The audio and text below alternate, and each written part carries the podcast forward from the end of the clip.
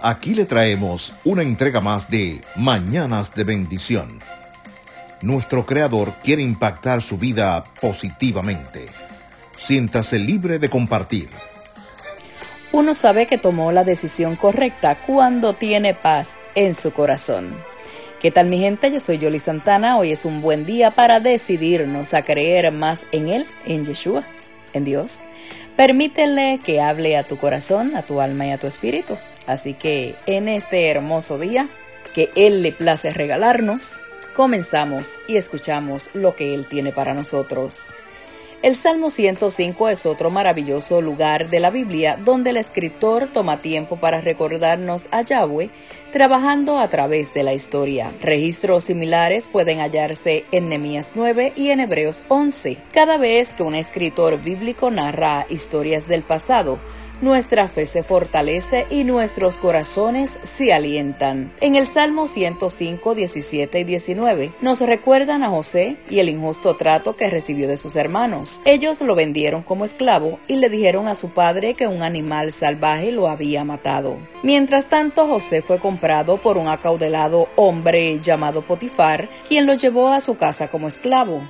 Yahweh Elohim, Dios, daba a José favor donde quiera que fuera, y pronto él tuvo el favor de su nuevo amo. José siguió siendo promovido, pero entonces le sucedió algo muy injusto. La mujer de Potifar trató de atraerlo para tener una aventura amorosa, pero como él era un hombre íntegro no quiso tener nada con ella. Mintiéndole a su esposo, ella le dijo que José le había atacado y terminó encarcelado por algo que él no había cometido. José trató de ayudar a otros durante todo el tiempo que estuvo en la cárcel. Nunca se quejó y como mantuvo una actitud correcta en su sufrimiento, Yahweh Elohim, Dios, al fin lo liberó y lo promovió.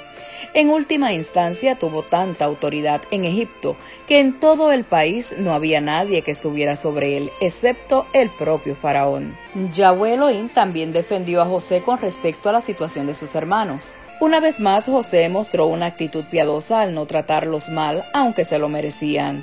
Él les dijo que lo que ellos le habían hecho para mal, Elohim Yahweh, Dios, lo hizo obrar para su bien, que ellos estaban en las manos de Dios y no en las suyas, y que él no tenía derecho a hacerles nada, sino a bendecirlos. Puedes ir a la historia en Génesis 37, versículo 45, para los detalles de esta fabulosa historia.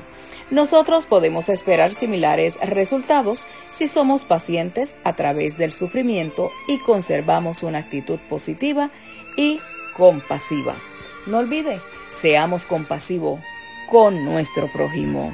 Y así llegamos al final con esta palabra de vida. Si desea escuchar alguna reflexión en este fin de semana, vaya a las diferentes plataformas como Anchor, Spotify, Apple Podcasts y Pocket Cast. Allí puede encontrar desde la primera que estuvimos compartiendo con todos ustedes hasta la de el día de hoy. Gracias una vez más, tengan todos ustedes un excelente día y será pues hasta entonces. Shalom, shalom.